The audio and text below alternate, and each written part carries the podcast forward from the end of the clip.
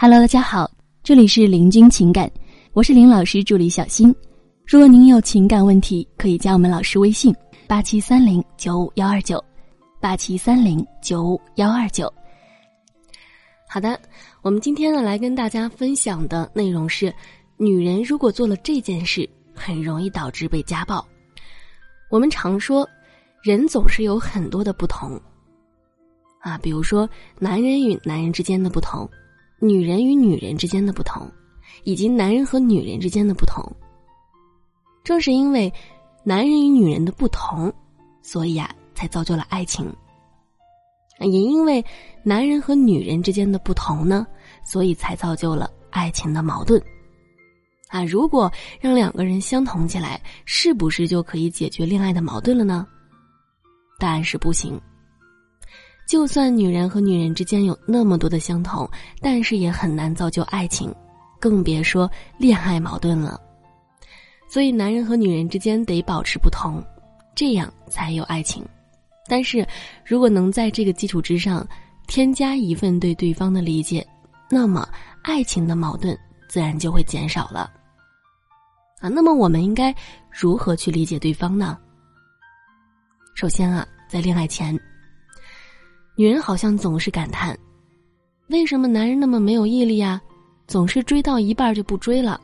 明明自己这么优秀，为什么男人和我相处总是不会超过一个星期啊？啊，女人谈恋爱主要啊就是注重感觉，只要感觉到位了，那么恋爱就可以谈了。可是我们说男人谈恋爱呢，他更注重成功率，只要觉得自己能成功，那么就可以继续追你，直到把你追到手。就是说。男人追你追到一半就不追了，和你相处很短就消失了。最主要的是没有看到追到你的成功率，所以他就退缩了。想要解决这个矛盾呢，那么最简单的方式就是让男人看到成功率，让他明白他好像可以追到你。像他这样的男人是可以获得你这样的女人当女朋友的。其实有时候不是你不够优秀。男人才中断了他的追求，恰恰相反，就是因为你太优秀了，所以阻断了他的追求。因为男人觉得追不到你这种没有希望的事，他肯定是不会继续做下去的。所以你要做的就是给他成功率，让他明白他是可以追到你的。啊，我们说成功率呢，可以是语言上的，比如和他说。不知道为什么，和你在一起的时候，我总感觉特别开心。我经常想了半天都找不到原因。或许呢，只是因为在我旁边的是你吧。当你这样来说的时候，男人就会受到鼓舞，他一定会想办法把你追到手。当然了，也可以是情绪上的，比如说走着走着，故意让他找不到你。等他开始着急要打你电话的时候呢？猛地出现在他背后，轻轻的说一句：“嘿，干嘛呢？”保准吓他一个大机灵。我们当然还可以是肢体上的，比如说冬天呢，在他背后啊，把手插进他的衣服兜里，让他感受到被你环抱的感觉。到了夏天呢，可以让他拿纸巾帮你擦汗。在这么近的距离之下接触的话呢，保证让他掉入你爱的陷阱里。这个问题不就轻松解决了吗？对吧？好，我们来说恋爱时啊，当两个人开始成为情侣的时候，往往是矛盾越来越多的时候。那我们先来说自我实现的预言啊，我们自己说过的话呢，就像是生命的预言一样，在影响着我们的人生。比如说，一个女人认为男人都不是好东西，那么她会不停的用自己的行动。去推动这个预言，以此证明我是对的。男人果然都不是好东西。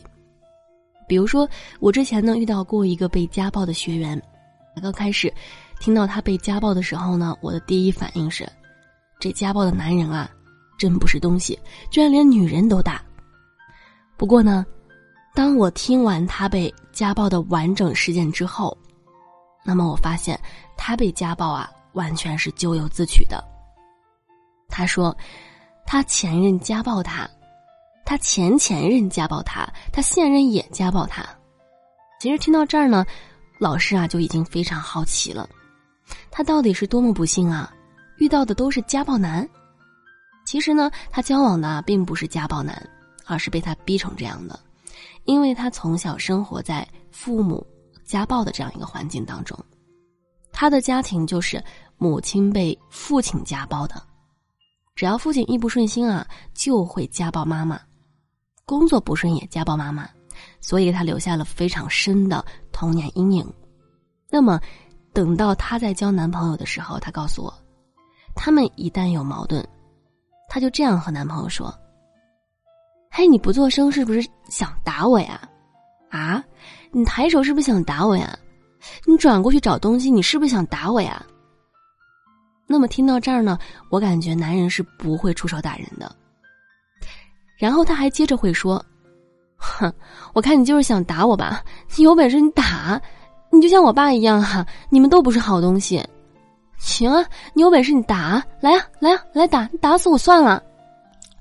然后啊，她的男友在听了这些话之后，就忍不住动手了啊，上手就抽了她。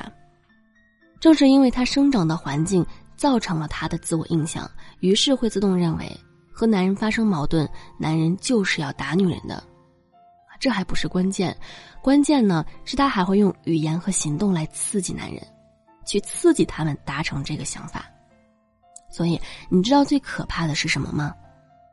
等他被家暴之后，他终于松了一口气儿，说：“哼，你看吧，男人果然是要打女人的。”那么，这其实就是自我实现的预言。